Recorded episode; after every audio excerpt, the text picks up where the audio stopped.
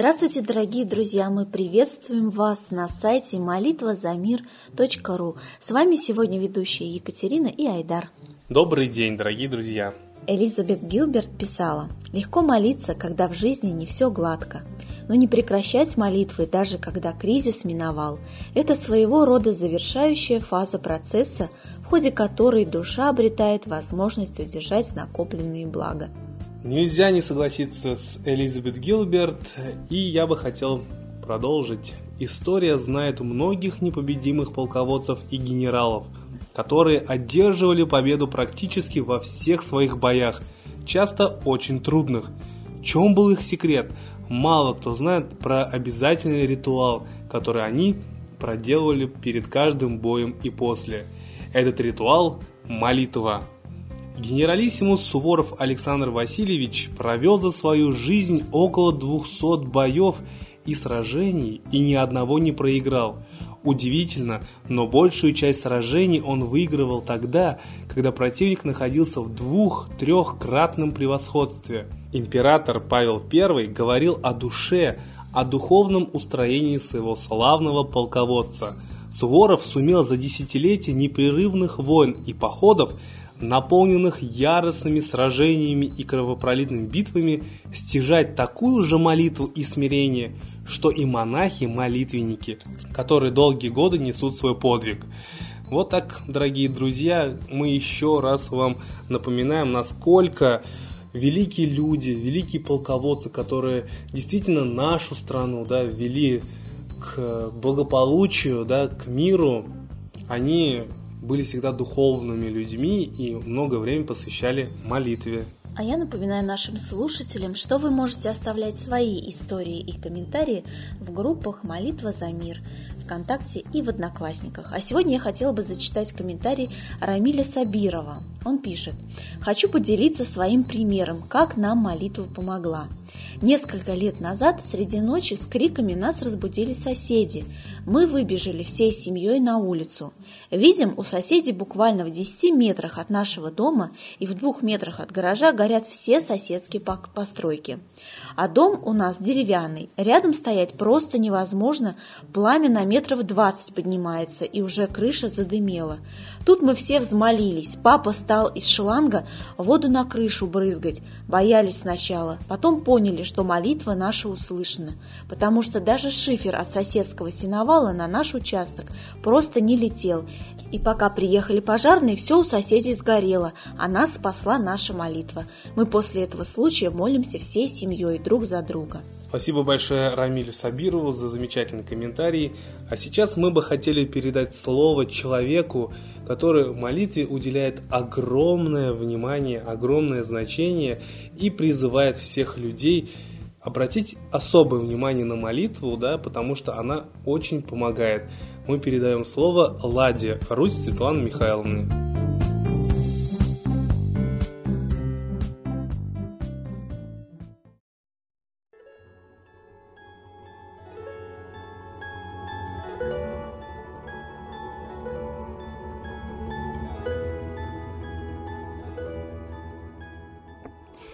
Граждане России, эскалация войны продолжается. И мы видим, что действительно есть очень влиятельные, международные, богатейшие силы, которые очень хотят войны. Мы должны противопоставить свою волю, ведь гибнуть будем мы за их финансовые интересы. Это очевидно. Раньше в Советском Союзе таких называли акулы капитализма и были правы, потому что капитализм предназначен только для того, чтобы обогащать избранных кучку и грабить массы. А мы с вами есть эти массы. Так еще нас хотят убивать в угоду финансовых интересов. Для банкиров была организована провокация и Первой, и Второй мировой войны. И вот сейчас провокации продолжаются. Новый очаг эскалации военной напряженности – это Китай и Бирма. Посмотрите, сценарий один. Провокация. Зачем самолету Бирмы лететь и сбрасывать бомбы на Китай. Он что этим хотел? Завоевать Китай, доказать, что Бирма маленькая сильнее огромного Китая. Нет. Это просто спланированная провокация, чтобы у Китая был повод вторгнуться в Бирму и развязать войну. Души нужны сатанистам, кровь нужна сатанистам, фашистам. Как Гитлер шел для того, чтобы удовлетворить кровожадность сатанистов под видом фашизма нацистской теории – и финансовых интересов за ширмой банкиров, так и сейчас. Нужны души сатанистам под видом политики, война под видом политики, а на самом деле бездумная провокация. Зачем переходить было Стрелкову с вооруженной своей бандой границу Украины ставить там блокпосты? Какой интерес для российских граждан в этом? Никакого, только война. Тяготы войны ложатся на российских граждан после провокации спецслужб. Почему мы с вами этого не видим? Потому что нас усыпляют. Усыпляют СМИ, говорят, что вот-вот все будет хорошо, мы правы, бей морду. А вот на самом деле то перемирие, которое просто на период весны распутицы установили президенты двух воюющих стран, понятно, тоже провокационное. Порошенко уже говорит историческим событием, что им дает оружие и новый кредит. Новый кредит – это процентный ростовщический кредит. Грабят граждан Украины. Грабят граждан России. Это очевидно. Триллионы на Олимпиаду, на чемпионат мира – это создание инфраструктуры и поселков для иностранных капиталистов, заселяющих нашу страну под видом этих спортивных мероприятий. Это понятно. То есть мы с вами спецоперации. Нас обманывают, заселяя, оккупируя, подавляя права, отбирая все, заставляя втягиваться в войну. И при этом Путин с гордостью, говорят, будет смотреть фильм о том, как он оккупировал Крым. А граждане Крыма уже этому не рады. Приехали чиновники, которые их выдавили, приехали бизнесмены, которые их выдавили, и они уже друг по другу говорят, мы понимаем, что нас не освободили, а оккупировали. Еще один очаг напряженности. То есть может быть, он и создается специально, чтобы Крым опять разделился на тех, кто хочет в Украину назад, потому что их подавляет уже российский бизнес и силовики. И кто-то продолжает хотеть в Россию.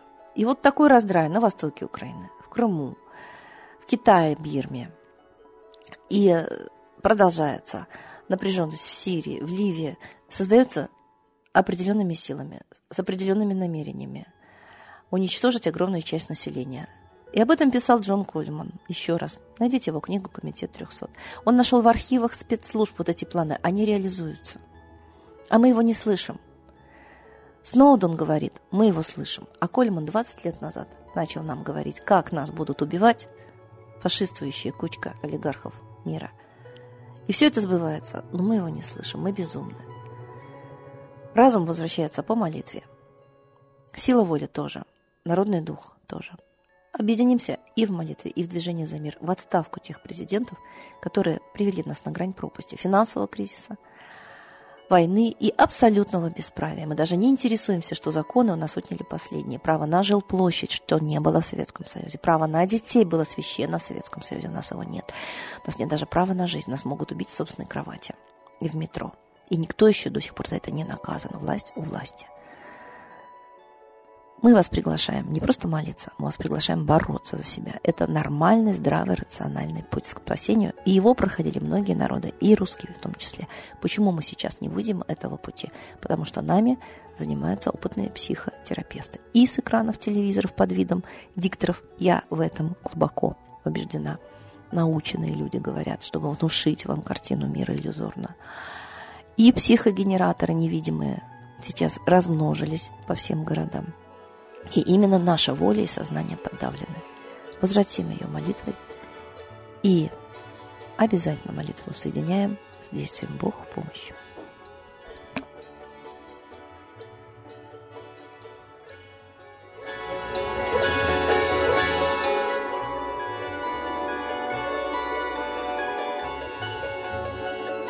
Спасибо большое, Ладия Русь, а сейчас единая молитва за мир.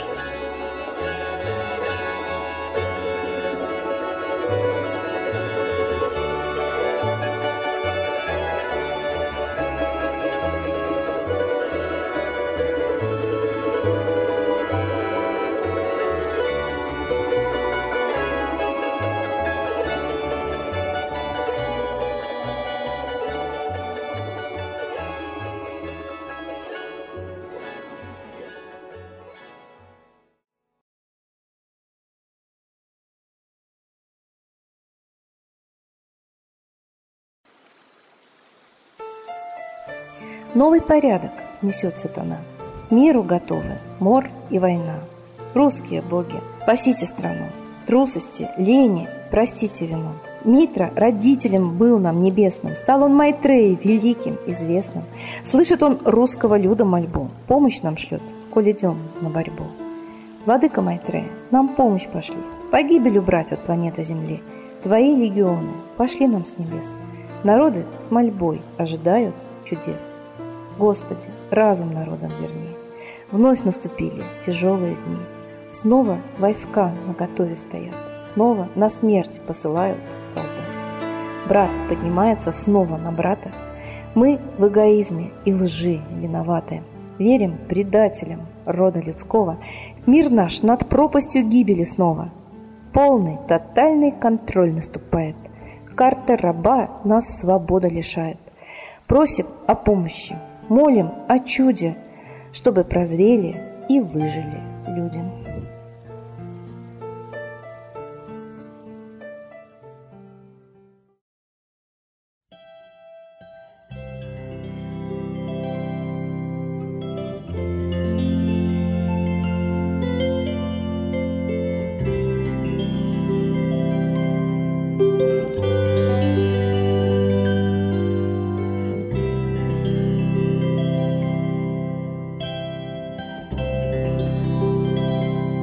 Спасибо всем, кто принял участие в единой молитве за мир, не пожалел своих сил, не пожалел своего времени, чтобы наш мир стал лучше.